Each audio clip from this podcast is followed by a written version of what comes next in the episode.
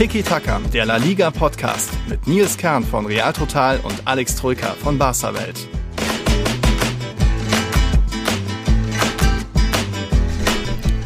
Hola a todos, hier ist wieder Nils Kern von Real Total bei Tiki Taka. Ich glaube, diese Folge wird eine ganz besondere, weil es nicht nur um das Sportliche geht. Beim FC Barcelona ist ja ein bisschen was passiert und da gleich die Frage an Alex, wie war dein Sonntag, wie viel hast du geschlafen? Servus Nils, ja. Ähm, die Nacht war recht kurz. Äh, ich glaube, um 1 Uhr habe ich das Arbeiten aufgehört, 1 Uhr nachts. Und dann kann man ja, du weißt das ja äh, auch sehr gut, dann kann man immer nicht gleich einpennen. Von daher. Mhm. Ähm, ja, Hast du noch, glaube ich, geträumt um, vom neuen Präsidenten? Ja, tatsächlich. Um, ich glaube, um 2 bin ich endlich eingeschlafen und um mhm. ja, 8 Uhr oder so hat der Wecker geklingelt. Und dann ging es schon wieder weiter. Ja. Also es war sehr, sehr viel los. Ähm, auch auf Barca-Welt natürlich dementsprechend. Wir hatten eine All-Around-Coverage gestern, mhm. haben im Ticker den Wahltag verfolgt. Ähm, dann natürlich die Stimmen aus der Wahlnacht gibt ähm, die News an sich gibt Also viele Infos, Hintergründe zu den Präsidentschaftswahlen ähm, beim FC Barcelona findet ihr auf barsawelt.de. Da könnt ihr gerne mal vorbeigucken, was ich so, ich und meine Kollegen da so fabriziert haben. Also klickt mhm. euch da mal rein. Denn wir beide hier werden auch ein bisschen über die Wahl sprechen. Müssen wir natürlich. Das, ist das bestimmte Thema aktuell. Ja, ich bin auch gespannt, was du mir da alles noch so beibringen kannst. Äh, reden wir natürlich drüber heute. Großes Thema. Wir wollen auch nochmal zurückblicken, was in der Copa passiert ist. Dann natürlich war am Wochenende Derby angesagt. Da auch mit einem Aufreger darüber reden wir. Es gab aber noch ein anderes Spiel des Spieltags. Das hatte es in sich. Wir müssen reden, dass Villarreal und Sevilla ja, ziemlich im freien Fall fast auch schon sind, fast blamabel. Champions League League steht an wieder, dann ein bisschen vielleicht auch Restprogramm Meisterschaftsrennen. Es kamen auch Fragen vom Yannick, mal gucken, wie wir das alles noch vom Aaron noch einbauen können. Also volle Folge wieder. Vorab müssen wir erstmal Glückwünsche aus aussprechen. Nicht an Joan Laporta oder so, sondern an unsere, an unsere weiblichen Zuhörerinnen. Oh. Denn heute ist ja Internationaler Frauentag. Das ist ja in Spanien auch eine ganz große Sache. Man sieht überall, alle Accounts sind lila gefärbt und wird halt zelebriert. Also, wir haben bei unseren Patreons, da sind ja auch natürlich ein paar Zuhörerinnen dabei. Die Celine, die Stefanie, Aurelia, Sarah und Nadine. Da Glückwunsch zum Frauentag. Schön, dass ihr da zum seid. Frauentag, genau. und auch natürlich Glückwunsch an Joan Laporta zum Sieg falls er zuhören sollte. Ja, wenn, wir, wenn wir schon. Ob der dazu Zeit heute hat. wenn wir schon morgen. andere beglückwünschen, dann gehört ja natürlich auch dieser Glückwunsch, ist ja auch angebracht. ist ja angebracht, ja. Ihr habt es ja auch auf Barca Welt geschrieben. Erdrutsch-Sieg weit oder über 50 Prozent mhm. der Stimmen, also eine Mehrheit schon. Es war nur ein Dreikampf im Endeffekt, aber da dann doch über die, die Hälfte der Stimmen zu kriegen, ist ja mal eine Ansage. Ähm, jetzt bricht da natürlich große Euphorie aus beim FC Barcelona. Es gab dann auch, glaube ich, schöne Bilder in der Nacht, dass dann eben auch die anderen beiden Kandidaten, quasi die Verlierer, dann mhm. ihm gratuliert haben. Da gibt es so ein gemeinsames Video, wo alle die Arme hochreißen. 54 Prozent eben Wahl gewonnen das ist dann, glaube ich, schon ja, eine ne Ansage vielleicht auch schon, dass er da so viele Mitglieder für sich gewinnen konnte. War dann, wann war es so, Mitternacht fast schon, 23 Uhr wurde das Ergebnis bekannt gegeben. War das alles schon abzusehen? Wie hast du da die letzten Stunden oder generell den Abend erlebt? Es war tatsächlich sehr, sehr früh abzusehen. Ähm, also er ging natürlich als Favorit in Renn, ins Rennen, muss man sagen, aber das muss ja bei Wahlen grundsätzlich ähm, nicht unbedingt viel bedeuten. Ähm, er ging als Favorit in, ins Rennen, hat dann auch den Favoritensieg locker eingefahren, denn Barca hat die Stimmen ziemlich schnell ausge, ausgewertet. Also um 21 Uhr schlossen die Wahllokale mhm. und dann gab's, ähm, konnte man live quasi auf äh, fcbarcelona.com verfolgen, wie die Stimmen mehr oder weniger ausgezählt werden, weil es dann mhm. immer Updates gab. Also wann 10% ausgezählt waren, wann 20% etc. Und er fühlt, führte, nachdem 10% der Stimmen ausgezählt wurden, führte er schon mit 55 bis 58 Oh. Also, und diese mhm. Führung hat er bis zum Ende durch ähm, also ins Ziel gerettet. Dementsprechend, ja, er führte die ganze Zeit, er hatte die ganze Auszählung über immer über 50 Prozent der Stimmen und am Ende musste er nicht Stop the Count schreien mhm. und tweeten. Hat auch so gereicht. Ah, doch so gereicht. Ähm, und dementsprechend die 54 Prozent sind ja ein Favoritensieg, ein Erdrutschsieg, ein vor allem ungefährdeter Sieg, ähm, der sehr, sehr mhm. deutlich ist und der ja deutlich macht, so ein bisschen, wonach sich der Barcelonismus sehnt, nämlich nach einem mhm. starken Mann, der einfach ja Euphorie, Selbstbewusstsein wieder zurückbringt. Ich glaube, das sind so die mhm. Gründe, warum die Cooles ihn gewählt haben, weil sie eben an die gute alte Zeit zurückdenken, an die erfolgreichste Zeit des FC Barcelona in seiner Vereinsgeschichte und die verkörpert Laporta eben. Genau, 2003 bis 2010 war er schon Präsident beim FC Barcelona, wo es dann auch das erste Sextupel gab, äh, 2009. Unter ihm natürlich die Mannschaft groß gewachsen oder auch gab es da so den Umbruch von Eto, Ronaldinho äh, zu dann eben der neuen Ära mit Messi, Xavi, Iniesta. Also mhm. da hatte natürlich auch irgendwo das Glück gehabt, dass es gerade so diesen Jahrhundertjahrgang gab aus La Masia, die dann da einfach mit Guardiola zusammen da ja, nen, einfach einen neuen Spielstil, Tiki-Taka eingeführt haben.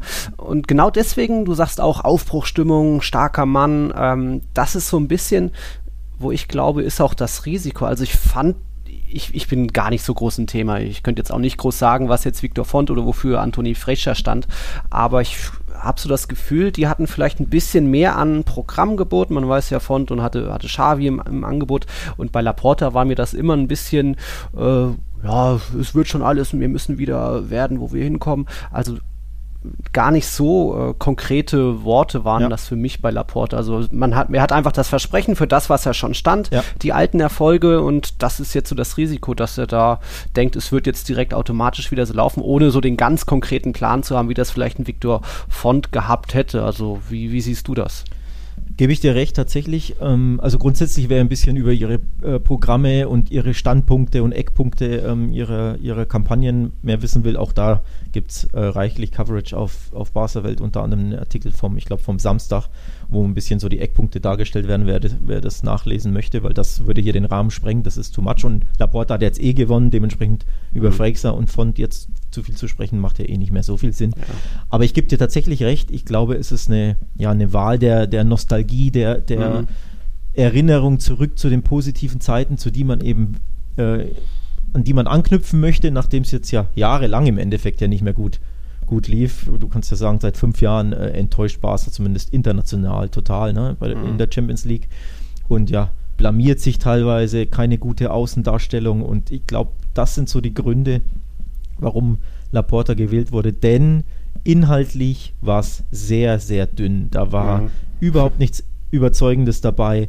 Er hat auch bis zum, ich glaube, bis zum Donnerstag letzte Woche überhaupt gewartet, um ein paar Namen zu nennen, die sein, sein Team verstärken. Bis dahin war nichts bekannt ähm, wer eben beispielsweise CEO oder Sportchef bei ihm werden würde. Da kamen dann ein paar Namen heraus. Bis dahin hielt er sich komplett zurück und auch die genauen Positionen hat er bis heute noch nicht wirklich benannt.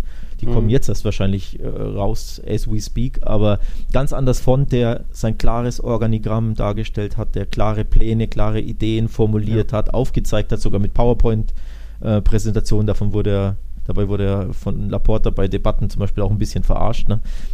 dass er gesagt hat, ja, mit PowerPoints gewinnst du keine Wahl etc. Also kommt es halt mehr drauf an. Mhm. Laporta inhaltlich, das war wenig bis dünn bis mhm. fast nichts, aber sein Name steht halt für Erfolg, sein Name ja. steht für Erfahrung, er ist auch ein Politiker, er ist im Endeffekt ja ein Staatsmann und so tritt er auch auf und ich glaube, dieses Gefühl, das er da vermittelt, diese Stärke, diese, ja, wofür er halt steht, das wünschte sich scheinbar der Barcelonismo zurück mhm. und deswegen spielten Inhalte leider, muss man sagen, keine große Rolle. Sie wählten halt ihn als ja, Aushängeschild, sag ich mal. Ja. Die einzigen beiden Bilder, die mir jetzt noch von Laportas Wahlkampf so in, in Erinnerung geblieben sind, die auch für die meiste Aufmerksamkeit gesorgt haben, waren eben, was wir zuletzt schon besprochen hatten, dieses Gespräch mit der Schaufensterpuppe mit Messi-Trikot, ja, ich werde dir ein Angebot machen, das kannst du nicht abschlagen. Also das schon mal sehr aufmerksamkeitsstark und natürlich auch marketingmäßig seine Aktion, ja. großes XXL-Banner in der Nähe vom Bernabeo, von wegen ich freue ich freu mich drauf, euch wiederzusehen. Also das ist eben, ja. kann sich gut verkaufen und äh, große verkaufen. Worte, aber ja, wie du sagst, inhaltlich ist mir da jetzt nicht viel hängen geblieben, anders jetzt bei einem, wie, wie bei einem Victor Font das war. Aber gut, es soll jetzt so sein. Ähm, ich glaube, große Sache war auch äh, das Thema Transfers. Da hatte ja auch Victor von, glaube ich, gesagt oder realistisch einfach eingeschätzt, dass da nicht viel möglich sein wird. Und Laporta ja auch so ein bisschen, ja, Barca wird immer die größten Spieler verpflichten. Also da auch so vielleicht ein bisschen zuträumerisch. Vielleicht weiß er noch gar nicht, was genau ihn erwartet, wenn er jetzt mal Einblick natürlich, in die das, das weiß er natürlich nicht. Das, also im Endeffekt die Zahl kennt jeder, 1,17 Milliarden Schulden, aber en Detail, das wird er jetzt ausarbeiten müssen. Das ist ja eine sehr, sehr schwere Arbeit. Aber grundsätzlich Font hatte das bessere Konzept für mich. Ähm, Inhalte sind besser, aber Laporta ist Staatsmann und Politiker und wusste sich zu verkaufen und das ist sein großer Vorteil. Natürlich auch sein Name an sich, der eben für Erfolg und für Glanz und Glorie und für Pokale und Champions League-Titel und das Sextupel steht. Deswegen hat Font gegen ihn verloren. Inhaltlich war Font der bessere, aber Font hat auch unfassbare Fehler gemacht und mhm. war in seiner Außendarstellung, in seiner PR sehr, sehr schwach. Beispielsweise hat er Jordi Cruyff verkündet als Sportdirektor und wenige Wochen später gibt Jordi Cruyff ein Interview und sagt, äh, mein Vater, also Johann Cruyff, sein verstorbener mhm. Vater, würde Laporta wählen. Das ist ein absolutes uh. No-Go und das schadet deine Kampagne brutal. Ja. Und dann auch ähm, gab es Tweets von Xavi, Cruyff und sogar Piquet, die irgendwie sagen, die irgendwie, ähm, ja, bisschen äh, Abstand nahmen von der Kandidatur Fons oder zumindest sagen, ja, ich habe mhm. laufende Verträge. Piquet tweetete, bitte halten meinen Namen raus aus deiner Kampagne. Mhm ähm, das alles hat ihm geschadet in der Außendarstellung. Mhm. Was Font am krassesten geschadet hat, meiner Meinung nach, war, ähm, dass er im Herbst sagte, unter ihm wird Kuman kein Trainer sein und da genau, muss, der, komplett zurückrudern, denn ja. aktuell läuft es ja herausragend bei Barca. Ja. Wie viele 16 Spiele in der Liga umgeschlagen, Copa-Finale ja. erreicht, tolle Ergebnisse, ähm, ja, berauschender Fußball. Über das Copa-Finale werden wir, oder Halbfinale werden mhm. wir später sprechen, aber die Mannschaft zeigt, dass da was, das Leben drin steckt, das Gier drin steckt, dass der Umbruch ist klasse, finde ich wirklich klasse ähm, durchgeführt worden, aktuell von Kuhmann. Und im Herbst sagst du völlig ohne Not, ja, unter mir wird er nicht Trainer bleiben. Mhm. Da schadest du dir brutal und auch daran erinnern sich die Wähler natürlich. Ne? Mhm. Ähm, Kuhmann ist aus, abgesehen davon, dass er aktuell ja sehr, sehr erfolgreich ist und guten, einen guten Job macht, ist er eine absolute Vereinslegende. Mhm. Also völlig ohne Not hast du da Kuhmann beschädigt und dich selbst eben beschädigt, deine Kampagne, dein Standing, deine Außendarstellung. Dementsprechend hat Font einfach zu viele Fehler gemacht und ja, Laporta ist einfach zu routiniert und zu abgeklärt und ja. hat diesen großen Namen und das führte, glaube ich, zu seinem klaren Sieg. Okay. Jetzt war es eben Ende Oktober, war der Rücktritt von Josep Maria Bartomeo. Seitdem hatte Carles Tusquets interimsmäßig übernommen. Du hattest ja äh, noch gesagt, Wintertransfers waren da fast nicht möglich, weil er da die Rechte nichts dazu hatte. Dann wurden ja die Wahlen auch regelmäßig oder mussten ja noch verschoben werden, aber jetzt soll da endlich ja, das Chaos ein bisschen ruhiger werden, soll da wieder ein bisschen Ordnung einkehren und Barca im Endeffekt auch wieder ja, geschäftsfähig sein und theoretisch äh, Tran Transfers möglich sein im Sommer. Da sind wir mal gespannt, was so alles passieren wird. Was, was meinst du denn, was so seine konkreten Pläne, Ziele im Sommer sind natürlich Messi halten, aber was, was kann man noch erwarten? Äh, absolut keine Ahnung, weil er, weil er das nie kommuniziert hat. Ähm, im Endeffekt, im Endeffekt, alles, was er sagt, ist immer schwammig und er verkauft, er verkauft dir Träume und, und mehr nicht. Wie gesagt, wirklich wie ein Politiker, er, lässt sich da nicht festnageln auf irgendwelche mhm. klaren Pläne, Ideen oder, oder Dinge, die er durchführen wird, sondern sagt, ja, wir, wir wollen wieder stark sein, wir wollen wieder Ansehen haben, mhm. wir wollen respektiert werden. All diese ja, hohlen Phrasen eigentlich, wenn man mhm. ehrlich ist. Natürlich klingt alles immer super und Make Barca great again. Äh, make Barca great again, genau. Nur halt mit anderen, mit anderen Worten. Das klingt schön und du fühlst dich wohl und er spricht toll und auch mhm. immer sehr besonnen und ruhig und staatsmännig. Also er gibt dir ein gutes Gefühl, aber inhaltlich ist eigentlich nichts dahinter. Ja aktuell wohlgemerkt im Wahlkampf und dementsprechend kann man es nicht, kann man es nicht wissen, weil er es nie gesagt hat, was genau er mhm. machen wird. Auch weil er es einfach im Endeffekt ja noch nicht wissen kann, denn er muss halt jetzt in den nächsten Tagen, Wochen einfach an die Arbeit gehen und gucken, was ist möglich ja. und gucken, äh, die Bücher ähm, ja, inspizieren, mit Sponsoren sprechen, mit Spielerberatern sprechen. Kann man zum mhm. Beispiel Coutinho loswerden, ne? das würde Geld mhm. reinbringen, das Gehalt ent, äh, Volumen senken oder vielleicht sogar den Kollegen Antoine Griesmann, wer weiß, das wäre so mhm. meine Idee übrigens, aber da muss man gucken, ne? er muss jetzt einige Stellschrauben äh, ja, an einigen drehen. An welchen, welche das sind, muss man einfach abwarten. Du hattest auch kurz das Thema Gehalt erwähnt. Da war jetzt auch vor ein paar Tagen, hat La Liga eine neue Grafik veröffentlicht mit diesem Salary Cap, mhm. also Gehaltsobergrenzen. Da wurden Barca und Atletico nochmal jeweils um äh, 35 Millionen Euro runtergestuft. Ja, also Die, die Vorgaben, wie viel sie ausgeben dürfen dürfen. Das sind im Endeffekt, ja, sind Vorgaben. Sie müssen sich theoretisch, können sie auch drüber liegen, dann, dann drohen natürlich Strafen. Real Madrid wurde dagegen nochmal 5 Millionen aufgewertet, also Real jetzt 473 Millionen, Barca Also- 347 Millionen. Also könnt ihr Coutinho von uns kaufen. Oh, auf jeden Fall. ihr, ihr braucht ja Offensivspieler, da sind ja immer bei euch welche verletzt. So viele Ja. Kreative habt ihr nicht. ähm, Also ich würde tatsächlich mit einem Griesmann würde ich, würde ich reden lassen, aber Coutinho, ach, Ja. nee, danke, Ja. geschenkt vielleicht. Nee, also- gut, da, das ist ein riesiges Problem, dieser Salary Cap für Barca, der ja aktuell ähm, schon übrigens dafür sorgte im letzten Herbst, im letzten, in der letzten Transferphase, dass Barca Memphis Dep- Depay nicht holen konnte. Mit dem war man Mhm. sich einig, mit Lyon war man sich einig.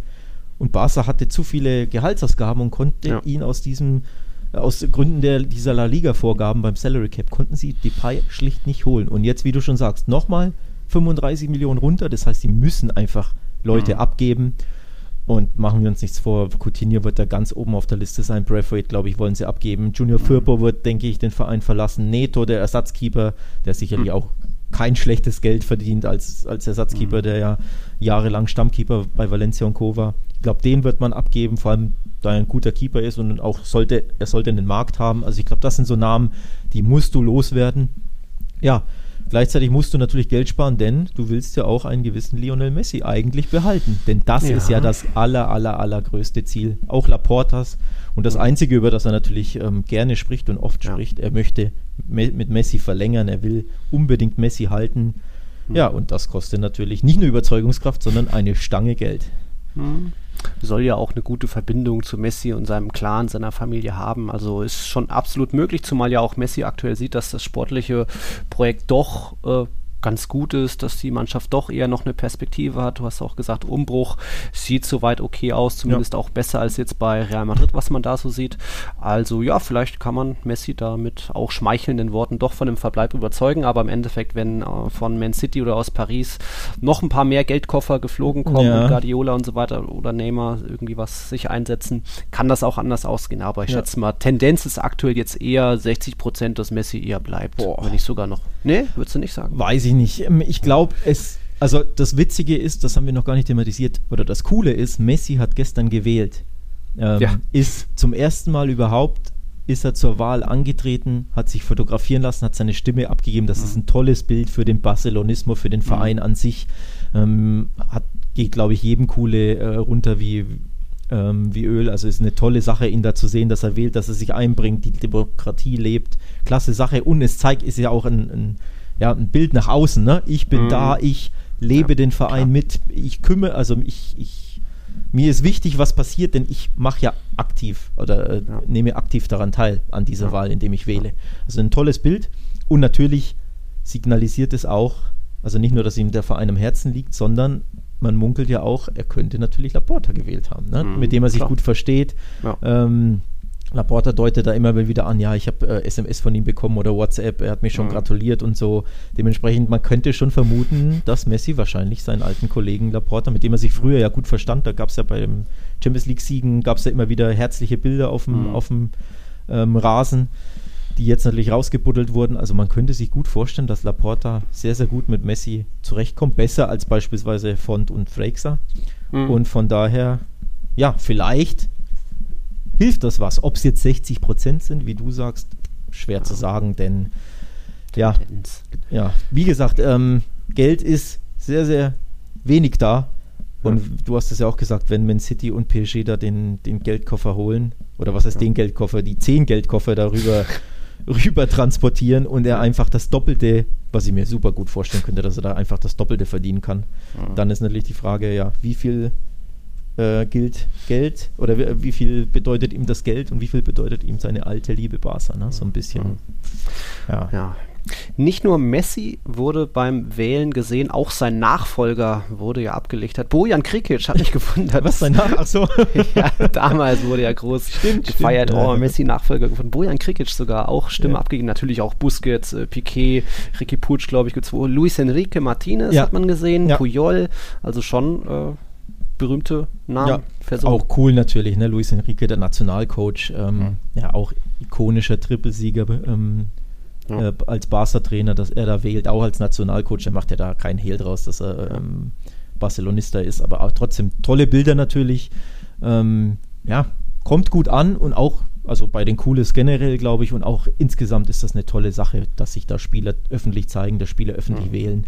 Das ist nicht alltäglich heutzutage ja. im heutigen Fußball, ne? dass Nö. ein Verein ja so, so lebendig demokratisch ist. Auch in schweren Zeiten natürlich, Pandemie ja. etc., klar, schwierige Umstände, aber trotzdem finde ich, fand ich eine tolle Sache. Also gelebte Demokratie ist einfach ja, in der heutigen Zeit erst recht wichtig, aber erst recht natürlich in diesen Fußballzeiten, wo ja, ja. sehr, sehr viele Vereine nicht mehr wirklich Vereine sind, ne, wenn man ehrlich genau, ist. Genau, genau. Das ist ja auch das Besondere in Spanien, dass ja Barcelona, Real Madrid, ich glaube auch Osasuna ähm, noch Mitglieder geführt sind und es da auch Wahlen gibt. Bei Real Madrid habe ich da jetzt nicht groß Erinnerung, dass damals Spieler sich bei, bei Wahlen haben ablichten lassen, äh, bei den Präsidentschaftswahlen. Aber das ist im Weltfußball, zumindest wenn es darum geht, die, die Top 10, ja. Top 15 ja, Vereine genau. der Welt, ist das, das äh, Ausnahmesituation. Genau, genau. Das wo sonst eben Scheichs oder Investoren, AGs dahinter stecken ja, in Dortmund. Ja, und also, vor allem so also es geht ja darum, dass Barca ein absoluter Weltclub ist. Er ist ja der umsatzstärkste Club der Welt mit Real Madrid und Manchester United zusammen. Die drei sind ja so an der Spitze und dann kommen, glaube ich, die mhm. Bayern. Aber Barca und Real sind ja wirklich ja nicht nur sportliche Aushängeschilder, sondern auch super erfolgreich, auch finanziell und sportlich natürlich. Und mhm. diese Superclubs, diese weltweiten Superclubs, dass die noch Mitglieder geführt sind und aktive Demokratie ja. leben, ist herausragend und sehr, sehr besonders und selten. Ich möchte das einfach nochmal betonen. Klar, hier, wenn ja, bei kleineren Vereinen der zweiten Liga in Deutschland vielleicht, die sind auch Mitgliederverein mhm. geführt, logisch, aber das sind halt keine Superclubs, ne? keine Milliardenunternehmen, ja. ähm, die eben im Konzert der Großen mitmischen und eben gegen staatsgeführte Vereine konkurrieren müssen, die Ölmilliarden mhm. haben. Mhm. Und dass solche Vereine noch Mitglieder geführt sind und Demokratie an den Tag legen, ist eine tolle Sache, aber eben keine alltägliche Sache mehr. Mhm. Ja, der der Aaron Rupertus hatte auch nochmal gefragt hinsichtlich des Umbruchs, wie wir das sehen. Also jetzt Barca ist ein Stück vor, auch natürlich verletzungsbedingt, dass da dann mal ein Minguesha, ein Araujo und so weiter zum Einsatz kommen, sieht das ganz gut aus. Da kann man, glaube ich, schon sagen, dass Barca da auch mittlerweile real ein Stück nicht enteilt ist, aber ein paar Stufen vor ja. Real Madrid ist, wo halt immer noch, immer noch Modric, Casemiro, Kroos auch zu Recht spielen, weil sie nun mal das beste ja, Mittelfeld ja. der Welt sind, aber da kriegen halt auch ein Valverde kaum noch Gelegenheiten. Ähm, da war die Frage vom Aaron auch, wen sehen wir in den nächsten fünf Jahren als das dominante Team in Spanien, auch hinsicht, hinsichtlich Europas? Da würde ich mal sagen, so eine Dominanz, wie das in den letzten ja, 10, 15 Jahren war, auch mit, wie sich Real und Barca teilweise abgewechselt haben, das glaube ich, wird es so nicht mehr geben. Messi kommt jetzt auch immer mehr ins mhm. Alter, der, der, hat noch seine Tore, aber wie er und Ronaldo sich auch gepusht haben, wie die beiden Vereine sich gepusht haben, das war Ausnahme eigentlich. Und ich glaube, Atletico hat auch eine große Zukunft vor sich. Mal sehen, wie, wie Suarez, wie lange der noch durchhält, ob Felix bleibt. Da, die können da auch, das kann auch einen Dreikampf geben in den nächsten Jahren. Oder mal gucken, wie. Mal, ähm, man kann auch sagen, äh, Atletico hat nicht nur eine Zukunft vor sich, sondern auch die Gegenwart. Sie sind Erster, ja. sie sind auf Kurs Meisterschaft. Also das allein ist ja herausragend. Dementsprechend äh, ja, können wir hier in zwei Monaten sitzen und Atletico gratulieren und dementsprechend wäre die Gegenwart schon super positiv für, für die Rohi Blancos und Zukunft. Ich gebe dir recht äh, oder, oder auch unserem Patron recht, die, die, der Umbruch aktuell bei Barca schneller und besser, als ich es gedacht hätte und sicherlich viele andere auch mit Petri, mit Mingessa, mit Araujo, mit Ansu Fati, ähm, mhm. mit vielen weiteren auch, die, ähm, die da jetzt, ja, Dest natürlich, der geholt wurde, ähm, die danach kommen.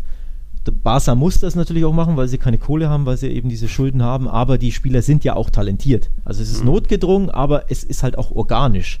Ähm, dementsprechend sieht das wirklich gut aus, aber wenn Messi aufhört, äh, ja. spätestens aufhört generell, aber ja. ja. auch wechselt, also er kann ja auch im Sommer tatsächlich gehen, ja. dann ist Barca einfach trotzdem nochmal eine Nummer schwächer. Und ja. sie sind ja aktuell nicht mal Erster. Also sie sind ja die ganze Saison über Vierter, Dritter, Zweiter. Mhm. Dementsprechend schon eine Stufe unter ihrem äh, aktuellen Niveau. Und dann zieht noch Messi ab. Dementsprechend gebe ich dir völlig recht. Äh, ich sehe da auch auf die nächsten, sagen wir mal, fünf Jahre prognostiziert einen absoluten Dreikampf, wo ich keinen klaren Favoriten sehe, der ja den Titel holen, den Titel holt.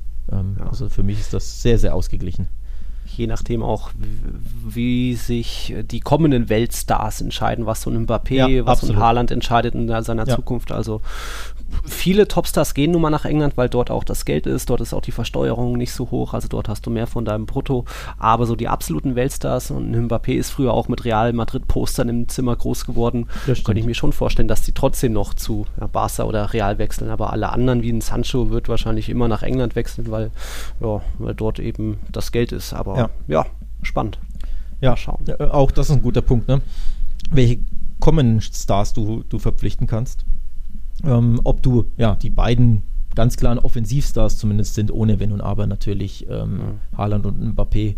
Machen wir, da ist ja kein Geheimnis draus, dass ich glaube, der Franzose tendiert eher zu den Weißen. Mhm. Ähm, seit Kindesbein auf und Haaland eher nach England, glaube ich, weil er ja mit mhm. Man City, sein Vater hat, glaube ich, bei Man City gespielt. Aber wer weiß, ne? Ähm, mhm. Vielleicht magst du doch die spanische Sonne ein bisschen mehr als den mhm, englischen genau. Regen. Von daher sollte da Kohle vorhanden sein bei den großen Spaniern und du kannst einen der beiden oder beide zu La Liga lotsen, ja. dann ändert das natürlich vieles, genau. ne? Klar. Genau, schauen wir mal. Okay, jetzt wissen wir soweit, was du am Sonntag alles gemacht hast. Lange gearbeitet, auch heute noch. Ich glaube, du hast auch noch ein paar Anfragen für andere Podcasts und Interviews. Mhm. Jetzt noch die Frage, was hast du am Dienstag gemacht? Am Dienstag? Letzten. Ähm, was war denn da? Da war ja nicht mal das Copa-Spiel. Was habe ich denn am Dienstag gemacht? Klär mich auf. Ja, das ist die Sache. Da war nämlich nichts. Erstmals nach 42 Tagen, wo immer mindestens eine spanische Mannschaft gespielt hat, war am Dienstag mal Fußballpause. Zumindest in Spanien. Ich glaube, DFB-Pokal hat ja gespielt. Aber das waren jetzt, ja, anderthalb Monate, wo immer mindestens eine Mannschaft gespielt hat. Barca in dem Zeitraum zwölfmal im Einsatz, logisch dank Supercopa-Finale und Copa del Rey, Real Madrid nur neun. Also das war eine harte Zeit. Äh, auch deswegen konnten wir jetzt noch keine neue Tiki-Taka-Sonderfolge aufnehmen, weil ja Barca von englischer Woche zu englischer Woche ja. marschiert und du kaum Zeit hast. Aber Ende März ist dann mal Länderspielpause. Spätestens da werden wir es hinkriegen. Barca ist ja jetzt wieder diese Woche im Einsatz. Real dann nächste Woche gegen Atalanta. Und ja, Copa war. Und ja. Copa hat es in sich. Genau, am Mittwoch. Also der Dienstag war, war dann naja, entspannt war wahrscheinlich auch nicht. Ich, werde ja wieder PK und Co. Geco ja. gecovert haben. Tag vorher ist ja immer PK. Aber ja, der Mittwoch war dann spätestens wieder ja, turbulent, sage ich mal. Denn Barca hat einen Copa-Thriller für sich entschieden. Ja, grandioses Spiel. Von Barca an sich natürlich, ich fand es ich fand's super, den Auftritt Barca's, aber auch grandioses Spiel, glaube ich, für den neutralen ähm, ja. Zuschauer, der ja ganz, ganz hohes Niveau da erlebt hat. Okay, vielleicht nicht ganz, ganz hohes Niveau von Sevilla, ja, die erneut, die genau, ne, ein bisschen enttäuscht haben, aber ab, vom Spiel an sich Spannung, alles mhm. drin, Thriller, Drama, Elfmeter, Torszenen, rote Karte, also Platzverweise, späte mhm. Tore, Verlängerungen. Fußballherz, was wünschst du dir mehr, ne? Ja, da habe ich gleich ein kleines Quiz für dich. Ich zähle dir ein paar Zahlen, Nummern auf und du musst mir sagen, was das, was das bedeutet, was ja, das für Zahlen sind. Bin also, ich gespannt. 92, 120, 69, 80, 88, 92, 100, 108, 113, 12, 90 und 95. Ähm, ich glaube, ich weiß es, nur die Zahl 120, die verwirrt mich. Ich würde sagen, das sind die Tore des FC Barcelona in der Copa del Rey in dieser ja. Saison. Aber ja. wann fiel denn in der 120. eins? Das muss eins der ersten Spiele gewesen sein. Ich habe zumindest den Text von eurem Tweet oder die, die Zahlen ja. von eurem Tweet abgeschrieben. Ich versuche gerade, war das, war das, war das gegen Cornea? Haben sie da in der 120. Das könnte natürlich sein. Ne? Ja, ja, ich glaube, das war Cornea. Ja. Ähm, das Braithwaite-Tor war dann in der 120. Ja, also mhm. absoluter Wahnsinn. War es das? Ja, Copa-Saison muss, ich habe keinen Tweet dazu gelesen, ich wollte Mr. Chip eigentlich antweeten, ich habe es vergessen. Ähm, das muss eigentlich eine Rekordsaison des FC Barcelona sein. Waren sie dreimal in der Verlängerung? Ich glaube mhm. schon, ne? in so Granada, Granada, gegen Cornea ja. und jetzt gegen Sevilla. gegen Sevilla dreimal in der Verlängerung und in der Supercopa ja auch mhm. zweimal. Also fünf Verlängerungen hat der FC Barcelona in zwei Monaten gespielt, in zwei Cup-Wettbewerben. Ja. Das ist unfassbar. Das ist schon, ja. ja hart. Und, und jetzt kam es dann auch zum ganz, zum größten Moment des Martin Braithwaite seit Red Dead Redemption 2. Was? Wo er seine Familie, da hat ja seine Familie, die Braithwaite-Familie mitgespielt. Oh, oh. Äh, naja, äh, also um da Gottes jetzt Willen, liebe Hörer, mir tut das leid. da jetzt wohl sein wichtigstes Tor bislang in, bei, ja, in seiner Zeit für den FC Barcelona. 3-0, so spät. Ja, absolut wichtig. Killer vor dem Tor. Ähm, das kann er, viel, viel, mehr kann er nicht, machen wir uns nichts vor. Es ist nach wie vor nicht das Niveau des FC Barcelona, das er mitbringt, aber kein No offense, ne? Also meine ich Mhm. ja nicht böse, Ja. sondern er hat halt nicht generell nicht das Barca-Niveau, aber was er eben kann, ist, wenn du die äh, Bälle in den Fünfer, an den Fünfer spielst, scharf vor das Tor, dass er Ja. dann dasteht und den Kopf oder das Knie oder den Fuß hinhält. So hat er, glaube ich, drei, vier, fünf Tore in der Saison schon geschossen. Und Mhm. das war, wie du sagst, das absolut Wichtigste in Mittelstürmermanier, genauso wie du es brauchst. Ähm, ja, super wichtig, das 3-0 ähm, direkt in der Verlängerung, denn Sevilla war ja davor schon angeschlagen. Ne? In der 93. Das, der Pike-Kopfball, der hat ihn ja, Ja. komplett den Stecker gezogen. Dann waren sie in Unterzahl und dass du dann direkt, ich glaube, vier Minuten waren gespielt in der Verlängerung, direkt das 3-0 nachlegst, das war mental gesehen oder moralisch gesehen super, super wichtig und ja, hat Sevilla absolut in den Zahn gezogen, die absolut platt Zahn waren. gezogen, die sind ja schon äh, ohne die dritten ange angereist. Also das war wieder so ein blutleerer Auftritt nur auf dem Echt jetzt? So schlimm, ja? Ja, also ich, ich war echt enttäuscht Ja. und ich, ich verstehe es auch nicht. Sie hatten jetzt diese Phase mit acht oder neun Siegen in Folge, irgendwie sieben davon ohne Gegentor, Riesenserie. Ja. Dortmund, okay, passiert. Dann schon die, was war es, 0-2-Niederlage gegen Barca in der Liga. Da waren sie schon Mm, ja, schwach. Ja. Okay, und jetzt nochmal so ein Auftritt. Sie hatten es ja auch in der eigenen Hand. Wenn Ocampos den Elfmeter verwandelt, Ja. dann wird es schon ziemlich schwierig für Barca. Aber Na, trotzdem ja. keine Gegenwehr, keine, kein Glaube auch. Das war, das war Du traurig. saßt doch da mit, dem- mit dem andalusischen Schal zu Hause, oder? Vor dem Fernseher habe ich das Gefühl. Ja, so, gefreut hätte ich mich schon. Vamos, mi Sevilla. Ja, Vamos, Campi. Nee, das ist vorbei. Ja, das ist Also, vorbei, nee. hm. Ja, nee, gebe ich dir recht. Ähm, als neutraler Fan von die Auftritte Sevillas waren eher enttäuschend, wobei ich fand sie eigentlich in der ersten Halbzeit gut, da haben sie früh gepresst, das hat mir gut gefallen. Ich finde es ja Mhm. immer ja richtig, wenn eine Mannschaft Barca früh presst, weil das meiner Meinung nach einfach der Schlüssel zum Erfolg ist. Das hat PSG gezeigt, das hat natürlich Bayern gezeigt ähm, im letzten Sommer, dass du Barca angreifen musst, anlaufen musst, pressen musst, nerven musst, stören musst. Und wenn du dich aber das Gegenteil tu, machst, nämlich dich hinten einigeln, dann, dann lädst du Messi Mhm. und Co. halt ein. Was haben sie falsch gemacht in der Liga beim 0-2? Da waren sie ja, blutleer, fand ich, und schwach. Im Rückspiel haben sie es eigentlich gut gemacht im, in der ersten Halbzeit, aber hinten zu viele Lücken gelassen. Also die Defensive war zu, zu löcherig. Ja, und in der zweiten Hälfte haben sie ja dann eher eigentlich hinten dicht gemacht und es hätte ja um ein Haar geklappt. Also von daher, die Taktik an sich fand ich gar nicht falsch, aber Barca Mhm. war halt einfach den Tick zu bissig an dem Abend, Ja. zu, zu selbstbewusst. Sie wollten auch. es mehr. Sie wollten es mehr, genau. So kann man das sagen. Wie vor zwei Jahren auch schon 2-0 Hinspielsieg und dann Ja. eben 1 zu 6 verloren. Ja. Im Rückspiel hat Barca das dann noch gedreht. Und jetzt kommt es zum neunten Mal in der Geschichte der Copa del Rey zum ja, Duell der beiden Rekordsieger. Barca steht bei 30 Titeln und Bilbao bei 23 Titeln. Von diesen bisherigen acht Duellen, weißt du, wie viele wer gewonnen hat? Oh, mit Zahlen habe ich es immer nicht so. Nee, komm, klär mich auf. Barca 6, Athletik 2.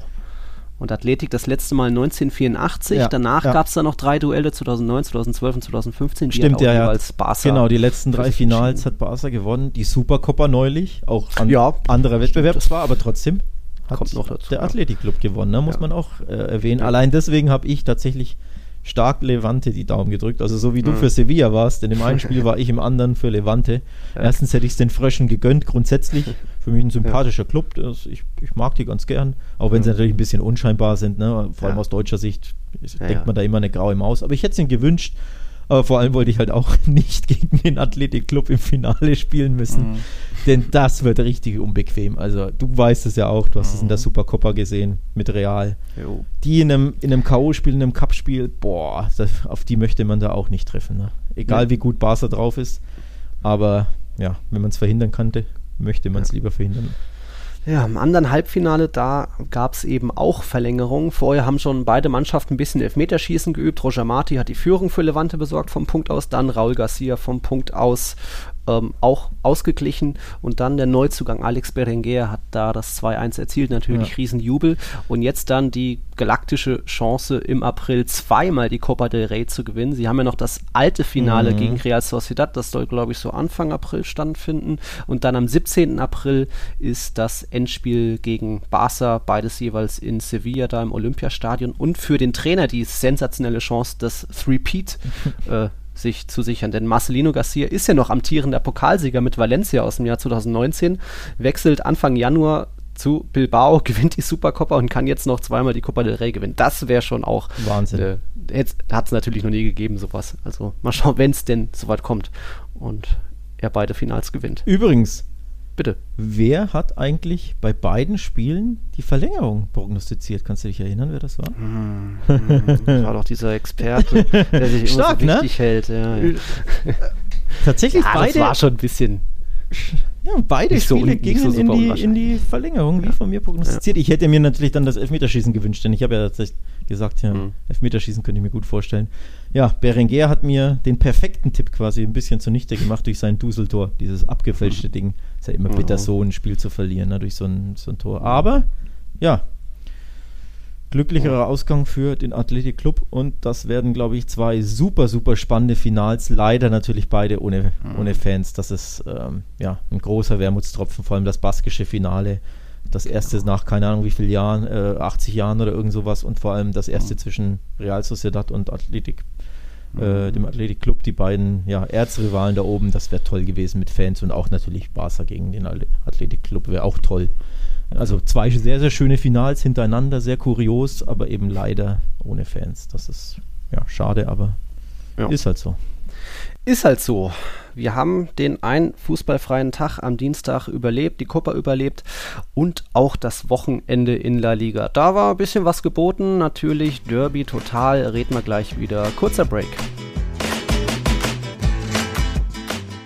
Wir hatten ja schon mal die Zahlen, dass La Liga hinsichtlich Tore-Schnitt, wie viele Tore so fallen pro Partie, ein bisschen hinter den anderen Ligen hinterherhinkt. Das waren nur so 2,48 Tore pro Partie in La Liga. Das ist die Bundesliga mit 3,05 Toren weit davor, in Anführungszeichen weit Serie A, Liga, äh, Premier League dazwischen. Aber an diesem Spieltag zumindest hat La Liga ein bisschen Boden gut gemacht, 2,77 Tore pro Partie. Da hat nicht unbedingt das Derby dafür gesorgt, aber ein Spiel des Spieltags. Da schauen wir noch drüber. Auch in vielen anderen Partien sind so drei Türchen gefallen. Aber ich würde sagen, ich glaube, alle warten aufs Derby Ja. und was du zum Aufreger des Spieltags sagst. Aber fangen wir generell an. 1-1. Wer hat's getippt? Athlet- Wir beide. Ja, wir beide. Ja, Ja. Das, das war, glaube ich, hat schon sehr stark nach, Ja, nach Unentschieden stimmt. gerochen. Das stimmt. Und ich glaube, die Punkteteilung geht auch in Ordnung. Atletico hatte die gefährlicheren Chancen, aber Real Madrid hatte mehr Chancen, mehr Spielanteile. Atletico da vielleicht auch ein bisschen nach der Führung zu sehr auf Konter gesetzt, dann natürlich auch Courtois pariert, aber auch Oblak hatte seine Paraden. Also ich glaube, die Punkteteilung geht so in Ordnung und ja, im Nachhinein sind vielleicht auch beide Mannschaften da gar nicht so unglücklich drüber. Also es ist ja trotzdem, hat jetzt, hat jetzt noch nicht viel verändert in der Liga Hm. von Situation. Ich weiß nicht, ob ich das so alles unterschreibe. Ähm. Ich glaube, für Atletico sehr, sehr bitter. Größer war die Chance in den letzten, keine Ahnung, was, zehn Jahren oder so, selten Real Madrid im Derby zu schlagen. Nein. Ähm, ich fand auch selten war die Leistung besser. Ich fand Atletico, sagen wir mal, bis zur 70. circa plus minus die ziemlich klar bessere Mannschaft, vor allem die bissigere, gierigere, giftigere Mannschaft, die ist auch da wieder abgedroschen, klar, aber die es mehr will. Die Mhm. haben einfach, ja, mehr gemerkt, worum es geht und da alles reingehauen. Bisschen wie in einem K.O.-Spiel und Real Madrid war eher wieder in seinem Ligamodus, so als wenn sie zu Hause gegen Granada, Levante und Huesca spielen würden. So, jo, guck mal mal, wird schon irgendwie, irgendwann machen wir schon das eine Tor. Ja, aber da lagen sie schon 0-1 hinten. Und auch wenn sie es natürlich tatsächlich wieder gemacht haben, dieses eine Tor, aber mir hat so ein bisschen ja, das, der Feuereifer bei Real gefehlt und den sah ich bei Atletico eher. Dementsprechend fand ich die Führung hoch verdient und insgesamt wäre auch ein Sieg Atleticos für mich hoch verdient gewesen.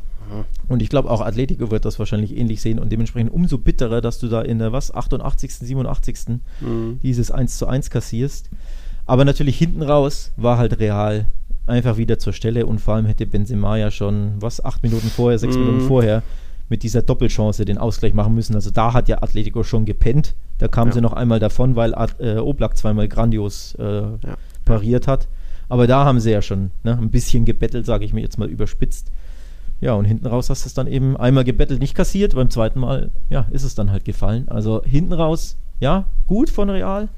Bisschen spät, aber es hat gereicht. Mhm. Aber insgesamt fand ich, ja, 70% Atleti besser, 30% Real. Von daher, ja. Ich sag mal 60, 40, 60 Atletico, aber äh, haben sich, hat sich Simeone dann vielleicht auch ein bisschen verzockt, dass er es dann doch ein bisschen zu passiv in der, in der zweiten Hälfte angegangen hat. Ja, es gab Chancen auf der anderen Seite. Courtois musste zwei, dreimal da eingreifen. Korea ja, äh, ja gar nicht den Ball richtig getroffen und dann fast das leere Tor daneben geschossen. Mhm. Aber der Druck bei Real hat mir dann doch noch gefallen. Ich habe jetzt das, habe jetzt auch nicht unbedingt noch erwartet, dass da noch was passiert. Vor allem, dass Benzema das noch macht, nachdem er vorher ja, ja. einige Chancen verballert hat. Aber so ist, geht das für mich summa summarum in Ordnung, denn im Endeffekt gab es dann auch noch diese eine große strittige Entscheidung, wo wir uns immer noch wo, oder wo wir uns mal wieder fragen müssen, wie sind denn jetzt die Handspielregeln? Wie, wie muss man denn das jetzt äh, bewerten? Vorab muss man, glaube ich, sagen, ähm, nach dem Spiel war das jetzt bei Spielern und Trainern gar nicht so die, das ganz große Thema. Sidan ist ja eher dafür bekannt, dass er sich da nicht groß einmischt oder dass er halt sagt, ja, Schiedsrichter hat so entschieden. Ist halt so, ähm, Casemiro hatte da ein paar fast schon versöhnliche Worte gefunden, das ist sehr fair angegangen. Auch unser Patreon Robin Tangemann hat gesagt, das müssen wir unbedingt hervorheben, dass ähm, Casemiro. Casemiro hat zwar zum Schiedsrichter gesagt, hey, wenn der Ball nicht an die Hand geht, dann bin ich da und ich hätte dann abschließen können, aber trotzdem Schiedsrichter in Schutz genommen, ist ein guter Schiedsrichter und hat es dann eben so entschieden. Ähm, also das finde ich da schon mal fair und finde ich gut, dass es dann nicht die ganz große Polemik gibt, zumindest von, von der Mannschaft aus, sondern dass dann Casemiro sagt, wir müssen die Entscheidung respektieren, er ist ein guter Referee.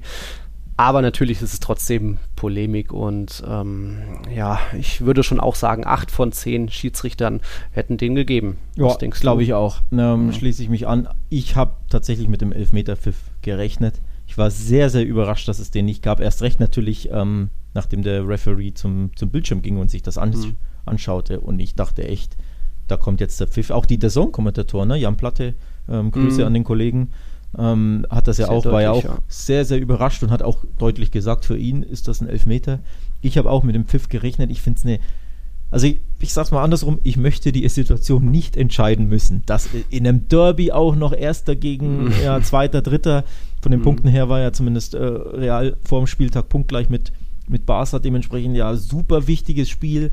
So eine haarige Entscheidung, so ein bescheuerter Handelfmeter sehr schwer zu entscheiden, muss ich dazu sagen. Ich hätte mhm. aber eben gedacht, dass es eher Elfmeter ist, weil, Begründung, der Ball nicht abgefälscht war. Also mein erster ja. Impuls war, der ist wahrscheinlich von einem Kopf irgendwie abgelenkt worden und dann prallte er ihn an den Arm, aber das hat man ja dann in den Bildern sehr schön gesehen, das war nicht der Fall. Dementsprechend ja. geht der Ball genau an seinen Arm. Ja, und es ja, sieht blöd aus, ist aber natürlich irgendwo das klare Verschulden des Spielers. Mhm. Ähm, ja, vor allem weil auch der Stürmer, weil Casemiro direkt dahinter gestanden hätte. Der war jetzt nicht einschussbereit, hat ausgeholt, aber der Ball wäre ja sonst zu ihm gekommen. So wurde er eben dann doch, doch noch diesen im Endeffekt halben Meter abgefälscht und Casemiro kam nicht mehr ran. Also ja. da wurde dann schon eine Spielsituation kaputt gemacht irgendwo dadurch. Also ja. hat mich schon auch sehr gewundert. Also ich glaube auch 8 von 10, vor allem 8 von 10 Spanier. Ähm, spanische Refs hätten ja. den gegeben. Da hatte Atletico ziemliches Glück. Hm. Ich muss sagen, ungewohnt, dass Real Madrid so einen Pfiff gegen sich bekommt. also normalerweise die Strittigen, ohne jetzt irgendjemand zu nahe treten zu wollen, aber normalerweise die Strittigen gehen ja eher in Richtung der Großvereine, sage ich mal. Der bisschen, ne? Großvereine, ne? ja, ja, nicht nur gegen ähm, Real. Ja. Dementsprechend war ich überrascht, dass Atletico da davon mhm. kommt äh, oder ge gekommen ist ja, hatten sie ein bisschen Glück. Ich, ist jetzt für mich auch kein tausendprozentiger Muss-Elfmeter, um Gottes Willen. Nee. Also ich finde ihn wirklich super schwer zu entscheiden. Aber dadurch, dass der Ball nicht abgefälscht war und auch die kurze Distanz nicht vorlag, also es ist ja nicht so, dass er angeschossen wurde, das sind ja die, die mhm. ich immer hasse und die ich nie pfeifen würde, ne, wenn er ja. da aus einem Meter angebolzt wird. Aber es war ja eine Ecke, die ja, ne, wie, wie viele Meter sind das? 20, 25, dann kam die Flanke rein und dann, mhm. ja, verhält sich einfach der, der Innenverteidiger ein bisschen stümperhaft, um ehrlich zu sein. Also er muss ja damit rechnen, dass der Ball da hinkommt. Dementsprechend, ob es Absicht war, Absicht würde ich ihm nicht unterstellen, aber ja, kann man vermeiden, das Handspiel. Ja. ja. Ja, aber das bleibt wieder das Thema, die unklaren Regeln oder man weiß nicht genau, wo es ist. Auch Kucke sagte danach, das müssen die Schiedsrichter lieber erklären. Keine Ahnung, ob diese Diskussion aufhören wird. Nein, wird sie nicht. Da wird man noch ein paar Aufreger haben. Aber dadurch, dass dann eben Real Madrid durch eine überschaubare Leistung noch zum Ausgleich kam, äh, aber diesen Vorteil eben nicht bekam, geht für mich so dass das Unentschieden dann irgendwo in Ordnung. Du, für mich geht das erst recht in Ordnung, denn mit der blau-roten Brille war das vielleicht sogar das Traumergebnis aller Coolers. Ja? Oh. Atletico lässt Punkte, sprich du ja. holst zwei Punkte auf und ja. distanzierst Real hinter dir, hast also zwei mhm. Punkte äh, Vorsprung vor Real Madrid. aktuell und drei Punkte Rückstand nur auf Atletico. Also ich glaube für die Barca-Fans das perfekte Ergebnis. Ich habe auch 1-1 mhm. getippt, auch natürlich ein mhm. bisschen Wunschdenken dabei, aber ja, es war das fast schon logische Ergebnis in diesem, diesem Spiel. Und aus, aus Barcelona-Sicht ist Barca, wir haben es auch auf Barca-Welt getitelt, der lachende Dritte. Ne? Mhm.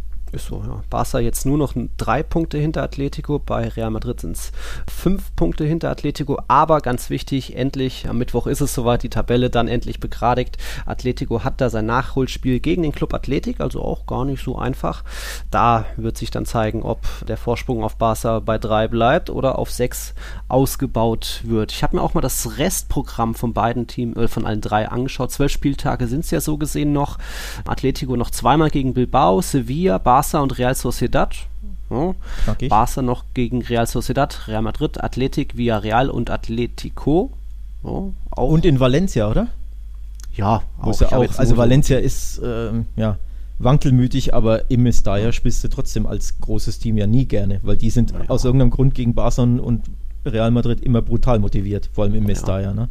Ja. Ähm. Und Real in Anführungszeichen nur gegen Barca, Sevilla, Athletic und Villarreal. Das waren jetzt so die paar Namen, die mir da aufgefallen sind. Es kommt auch mal irgendwo Valencia vor, ja. Aber gefühlt für Real vielleicht ein bisschen einfacheres Programm, aber gut, die haben ja, ja jetzt auch schon Atletico hinter sich und bei, bei Barca ja. ist es noch soweit. Auch ziemlich spät in der Liga, so am Wochenende vom 8. Mai das Duell Barca gegen Atletico und vorher am 10. April, dem Wochenende, empfängt Real noch Barca. Also das werden zwei mitentscheidende Partien natürlich werden. Ja, absolut. Ähm, ich habe es irgendwo anders äh, gesagt oder geschrieben. Für mich hat Barca, wenn Barca hat ja nach wie vor jetzt oder erst recht Titelhoffnungen durch den Sieg in Se äh, Sevilla, durch den Copa, das war ein Boost. Ähm, und jetzt eben die, ja, was waren es, drei oder vier Patzer-Atleticos zuletzt, ja, ne? Gegen mhm. Levante, gegen Celta, Celta gepatzt. Nochmal Levante. Äh, genau, nochmal Levante, stimmt, war ja zweimal und jetzt im Derby.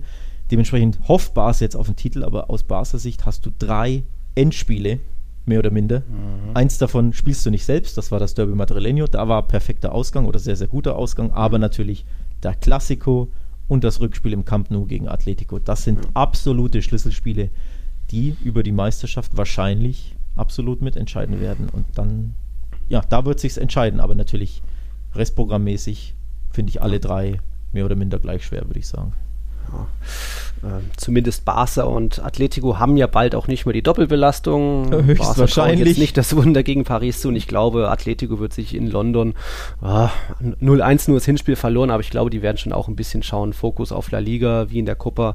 Frühes Aus ist dann nicht so tragisch, vielleicht klappt es doch noch, aber ja. dass es dann doch vielleicht eher ein Zweikampf wird, weil ich bei Real Madrid auch einfach offensiv zu viele Probleme sehe. Jetzt kommen bald zwar äh, Hazard und Ramos zurück und dann ist vielleicht auch bald wieder ein Cover Carvajal fit. Aber das ist, ist ja trotzdem egal, wer vorne spielt. Irgendwie kann da keiner aktuell richtig Tore machen. wenn sie mal am Ende noch ja. das Ding gemacht. Aber ja, aber trotzdem, Meisterschaft, mein Geld würde ich weiter auf Atletico setzen. Ich traue ihnen noch zu, ja. da einfach auch diese Abgezocktheit wieder zu bekommen. Ja, ja gut, sie sind drei Punkte vorne und wenn sie gewinnen, haben sie sechs Vorsprung. Dementsprechend äh, völlig legitim da auf Atletico zu setzen und ja, auch die Konstanz, konstantete, konstanteste, um Gottes Willen, Mannschaft La Ligas. Dementsprechend völlig, völlig logisch. Und vor allem, ja, wenn sie in der Champions League ausscheiden sollten, haben sie komplett keine Doppelbelastung mehr. Ähm, dann sind sie nach wie vor der Favorit, auch wenn sie jetzt zuletzt stolpern. Aber die Frage ist natürlich auch, wie gehen sie am Ende der Saison, sollten sie weiter vorne liegen, mit dem Druck um? Also ich rede vom Spieltag 33, 34, 35, 36, wenn du wirklich die Ziellinie vor Augen hast und du hast, sagen wir, wirklich drei Punkte Vorsprung. Ja, wie ist dann quasi die, ja, die, der mentale Status der Mannschaft. Ne? Wie, wie können sie da mit dem Druck umgehen, wenn sie gewinnen müssen? Das sind so die Fragen aus Realsicht, äh, aus, aus, sorry, aus Atletico-Sicht, die man sich stellen muss. Ähm, das müssen wir einfach abwarten. Aber Favorit sind sie auch für mich nach wie vor, ja. Atletico hat noch alles in der eigenen Hand, aber der FC Sevilla dafür, der hat sich jetzt mittlerweile endgültig aus dem Meisterschaftsrennen verabschiedet. War ja mal in Barcelonas Nacken plötzlich wieder aufgetaucht, aber jetzt durch die Niederlagen gegen Barca und jetzt eben auch am Wochenende wieder enttäuscht gegen Elche. Meine Güte, ich habe das Spiel geschaut, das war das war bemerkenswert, dass da der Kommentator nicht eingeschlafen ist. Also in der 25. Minute gab es den ersten generellen Abschluss überhaupt der Partie und der kam sogar von Elche. Die gingen dann plötzlich 2-0 in Führung. Sevilla kam dann nochmal irgendwie ran, aber wow, vier Niederlagen in den letzten fünf Spielen und ja, davor eben gab es diese neun Siege mit, und das erinnert mich fast schon ein bisschen an, an, an Liverpool. Plötzlich geht gar nichts mehr zusammen und bist vorher jahrelang ungeschlagen daheim und jetzt plötzlich kassierst du Niederlage nach Niederlage und Sevilla auch irgendwie verhext. Aber gut, sie waren ja auch immer schon ein bisschen minimalistisch und dann hat eben ja mal nur Enesiri getroffen oder mal Suso einen rausgehauen. Und irgendwie aktuell geht da nichts mehr zusammen. Daher Frage, leichte Beute für den BVB? Ähm, also ich glaube tatsächlich, der das Hinspiel ähm, gegen den BVB, diese Heimniederlage, das war schon Schuss vor dem Bug.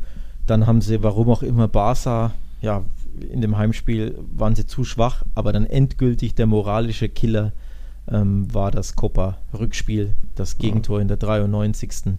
Das hat ihn absolut den Zahn gezogen und wie man sieht, ähm, ja, hat das Folgeschäden hinterlassen, sage ich jetzt einfach mal so ein bisschen ähm, überspitzt, nämlich diese Niederlage in Elche gegen eine eigentliche sehr, sehr biedere Mannschaft gegen einen klaren mhm. Absteiger, der, ja, den du eigentlich schlagen musst, selbst wenn du mit einem B-Team auftrittst oder selbst wenn du müde bist oder ein bisschen Kräfte schonst. Das ist ein Pflichtsieg eigentlich, aber dann zu verlieren. Also ich glaube, ich schiebe es tatsächlich natürlich auch auf die krassen wo englischen Wochen, aber eben auch ja, auf den mentalen Aspekt dieser Niederlage mhm. gegen BVB und spätestens diese bittere, dieses bittere Copa aus gegen Barca haben die haben Spuren hinterlassen und dementsprechend kann ich mir nicht vorstellen, dass er jetzt ähm, beim BVB das Weiterkommen schaffen, weil 2 zu 3 zu Hause ist halt ein denkbar schlechtes Ergebnis. Ja. Also selbst wenn du irgendwie 1-0, 2-1 gewinnst, reicht es ja nicht. Ne? Mhm. Dementsprechend, sie, müssen, sie müssen ja 3-1 gewinnen oder 2-0 und das kann ich mir einfach in der aktuellen Form ja. nicht vorstellen. Ja. Also da wäre fast schon ein Unentschieden gut für sie, so hey, Zeichen gezeigt und wir kämpfen doch noch, weil das war ja auch wieder gefühlt sehr blutleer gegen Elche wie auch davor gegen Barca. Und da ja, sieht man Lopetegui mehr und mehr verzweifeln an der Seitenlinie und rumfuchteln, wie ihm so die gute Saison bisher irgendwie da entrinnt aus den Fingern äh, läuft. Ja. ja, Elche hat ein Ausrufezeichen im Abstiegskampf gesetzt. Mit neuem Trainer hätte ich ihn so nicht zugetraut. Und eigentlich hat auch Huesca ein kleines Ausrufezeichen gesetzt, aber am Ende hat es nicht gereicht. Das war unser Spiel des Spieltags. Logisch ein 4 zu 3, nicht nur irgendwie ein 4 zu 3, sondern mit ganz vielen Wendungen in der Partie. Mal hat Celta geführt, dann wieder Huesca ausgeglichen und so weiter. Das ging hin und her. Viele, viele Tore nach Standards auch mal schick Raffamir in Solo und so nach dem Konter einfach auf und davon gewesen. Fran Beltran noch einen, den, den Schlusspunkt gesetzt mit einem Fernschuss. Also das Spiel hat es in sich. Da, liebe Zuhörer, könnt ihr euch auf jeden Fall nochmal die The Zone Highlights anschauen vom 4-3-Sieg von Celta. Ja, das Spiel des Spiels absolut. Endlich mal Tore, endlich mal Spektakel in La Liga. Sehr viele in Deutschland werden es wahrscheinlich schlicht nicht mitbekommen haben. Ja. Aber ja, dementsprechend umso mehr lohnt sich da einfach mal die, die Highlights anzugucken. Vor allem auch tolle Tore von Celta, ähm, die erstaunlich eiskalt waren bei ihren mhm. ganzen Chancen, die sie da Stimmt. hatten. Also jeweils echt tolle Abschlüsse, tolle Schüsse, ähm, eiskalt. Santimina, der beispielsweise nicht dafür bekannt ist, eiskalt zu sein, hat er das mhm. früher 1-0 toll gemacht und auch Beltran, das, das ähm, der Siegtor in der, glaube 80. war ein toller Schuss ins mhm. lange Eck. So kann man sich angucken. Ja, bitter natürlich für Huesca, die endlich tollen Offensivfußball gespielt haben. Haben sie auch nicht unbedingt das ganze Jahr über gemacht. nee. Und dann schießt du schon mal drei zu Hause und verlierst trotzdem. Das ist natürlich auch bitter. So ja. bleibst du natürlich ähm, weiterhin am letzten Platz. Ähm, ja, jetzt müssen sie natürlich hoffen, dass sie heute Montagabend das Alaves keinen Punkt holt bei Betis. Mhm. Ähm, das wäre wär für die ganz wichtig, denn die Konkurrenz hat gewonnen. Cadiz hat gewonnen, zum Beispiel mhm. Elche, wir haben es genannt, hat gewonnen, auch Valladolid hat gewonnen. Mhm. Also drei Abstiegskandidaten haben drei super wichtige Punkte jeweils eingefahren. Ja, und dementsprechend sieht es aktuell nicht ganz so gut aus für das kleine Eibar, die jetzt abgerutscht mhm. sind auf Rang 18. Ja, mittlerweile sind sie doch da in den Abstiegsstrudel reingeraten, eben im direkten Duell gegen Cadiz 0-1 verloren. Hattest du das nicht sogar getippt? Äh, ich glaube, ne? Cadiz? Ja, hat tatsächlich, hatte noch 0-0 gedacht, aber gut. Auch wieder kurioser Spieltag. Dann Villarreal wollten wir noch kurz besprechen. Die befinden sich ja eben auch so ein bisschen ähnlich wie Sevilla, nicht im freien Fall, aber da geht halt aktuell irgendwie wenig noch zusammen. Sie sind jetzt auch seit, oder den, ihren letzten Sieg in La Liga haben sie am 8. Januar eingefallen. Seitdem gab es fünf Unentschieden und drei Niederlagen. Und diese drei Niederlagen aus den letzten vier Partien. Also da Emery wird die Luft auch ein bisschen dünner, aber da würde ich sagen, ist der Fokus doch irgendwie vielleicht auch ein bisschen zu sehr auf der Europa League, so gegen Salzburg. Das war ja mehr oder weniger souverän. Jetzt geht es gegen Kiew und Emery wurde ja auch geholt als Europa League Trainer, sage ich mal. Vielleicht hat man da einfach die Mannschaft auch zu sehr ja, den Fokus auf die Europa League. Sagt sich immer so leicht. Das sagt sich immer so leicht. Ich ja. finde tatsächlich, also die Ergebnisse sind, sind verheerend schlecht. Ähm, sie können einfach nicht mehr gewinnen. Aber spielerisch ist das immer noch gut. Also ja. Ich fand sie gegen Atletico, fand ich sie stark. Wir haben es im letzten mhm. Podcast äh, besprochen. Da hatten sie Pech und haben, haben mich ja. absolut überzeugt. 20 Torschüsse, Pfosten getroffen, alles gegeben. Es ja. war halt einfach typisch Atletico da ein bisschen. Und auch jetzt in Valencia musst du ja eigentlich gewinnen. Du, du führst 1-0 durch einen Elfmeter, den wir gleich besprechen werden. Mhm. Und danach hast du zwei, mindestens zwei Riesenchancen aufs 2-0 und 3-0 dann. Also das ja. 2-0 ist nicht gefallen, aber du musst da eigentlich 2-3-0 führen und dann ja. ist Valencia mausetot und wie kommt Valencia zurück? Durch einen ergaunerten Elfmeter von Maxi Gomez. Du hast es, glaube ich, so getwittert, ne? ja, das kann der halt irgendwie, kann. wenn er was kann, dann Elfmeter erschleichen, indem er sich irgendwie da die Beine... Ja, stellt ja, seinen Körper dazwischen. Körper ja. reinstellen, Bein reinstellen, hinschmeißen, schreien, uruguayische Schule und Elfmeter schinden. Dementsprechend extrem bitter für Villarreal, diese Niederlage. Vor allem, dass er ja dann in der 91. zustande kam. Mhm. Aber spielerisch war das gut und sie hätten den Sieg für mich sogar verdient gehabt. Und dementsprechend sehe ich das nicht ganz so schwarz, weil zumindest die sportlichen Leistungen stimmen, wenn auch die Ergebnisse nicht ja. stimmen. Es ist ähnlich wie im, im, Derby. Valencia hatte mehr Chancen, aber Villarreal hatte die besseren Chancen und dann eben späte Lucky Punches, also Maxi Gomez. Ja. Ich glaube, sein fünfter Elfmeter, den er rausgeholt hat in dieser Saison. Das Keiner hat mehr. Das Carlos wird nicht Soler. der letzte bleiben. Ne? Wird nicht der letzte bleiben, nee. nee.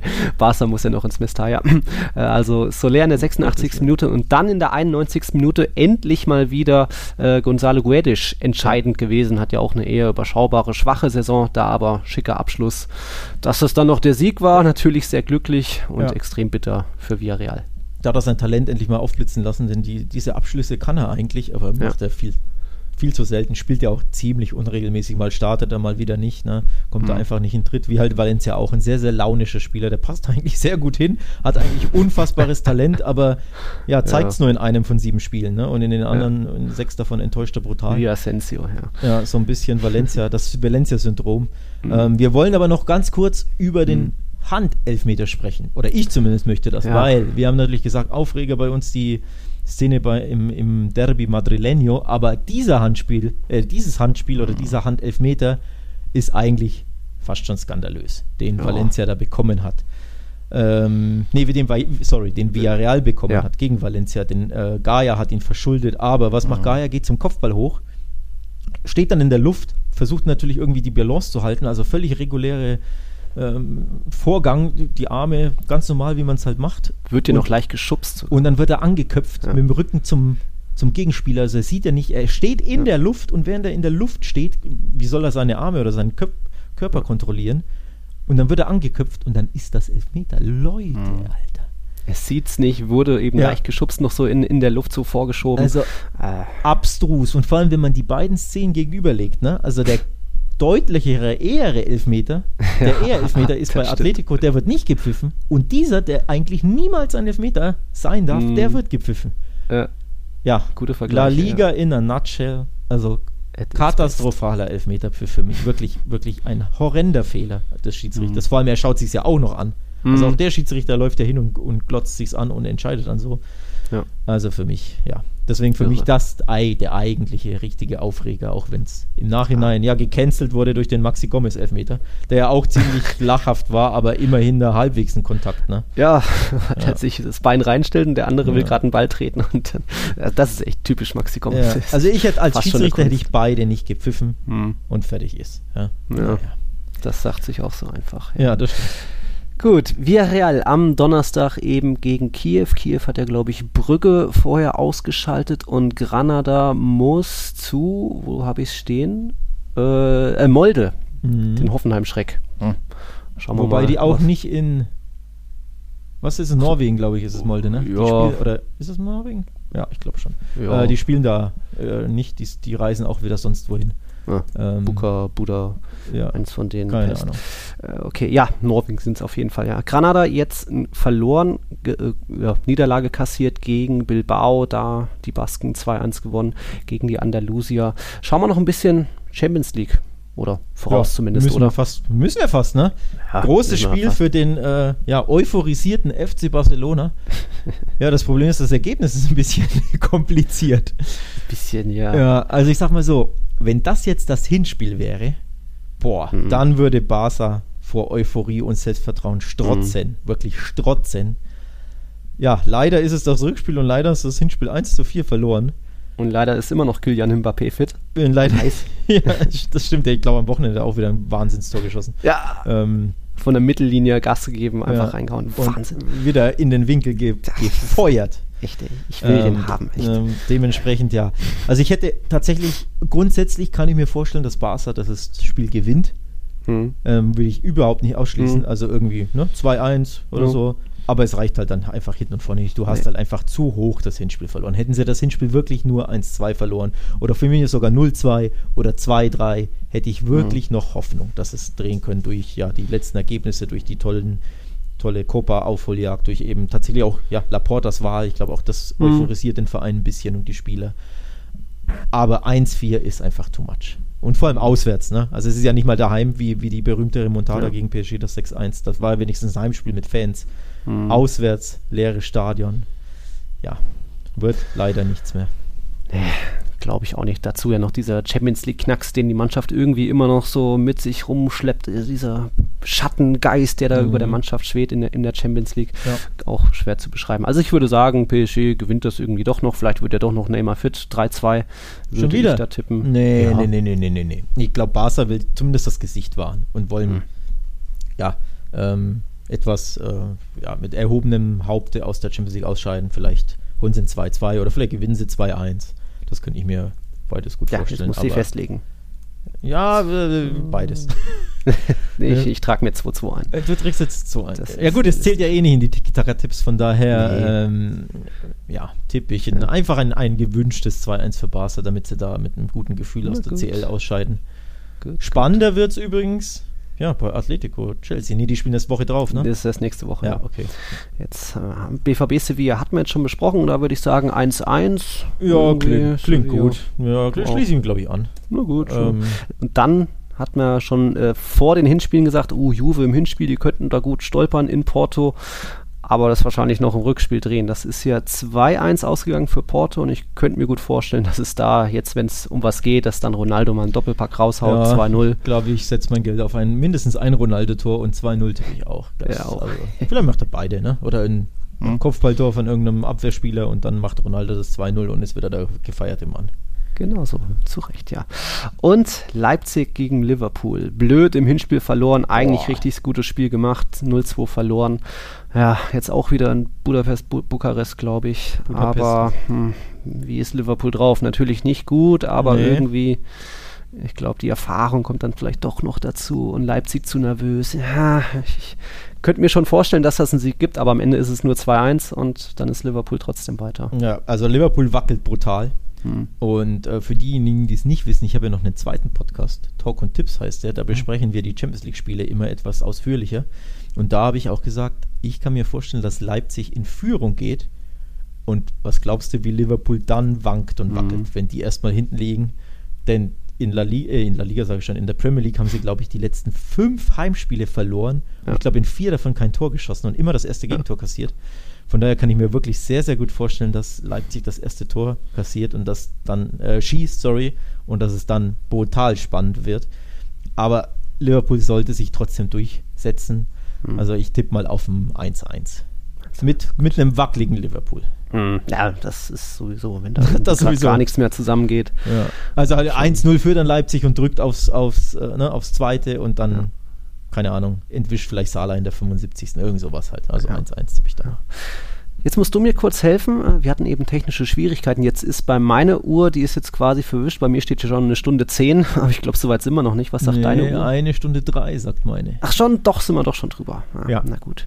Dann wird es jetzt, ja, können wir nicht noch groß reden, was du am Samstag gemacht hast, was du heute noch machst. Nein, es gibt ja noch ein bisschen zu tun bei Barca Es gibt ein bisschen okay. zu tun. Ja. fällt dir noch was ein, was noch rein muss? Ähm, mir fällt ein, eine kleine Grüße an unsere Patreons äh, abzugeben. Ich, haben wir einen neuen? Ich glaube, einen neuen haben wir. Ja, den Daniel. Den Daniel. Also Einer für Team Barca. Oh, schön. Also Oder Grüße, Team Alex, ja. Grü Grüße alle, äh, Daniel. Schön, dass du Team Alex, Team FC Barcelona bist. Ja, ähm, Grüße natürlich auch an alle anderen Patrons. Ein, mhm. ein Dankeschön für die Fragen und für die Unterstützung. Aber ein bisschen mehr könnte natürlich kommen.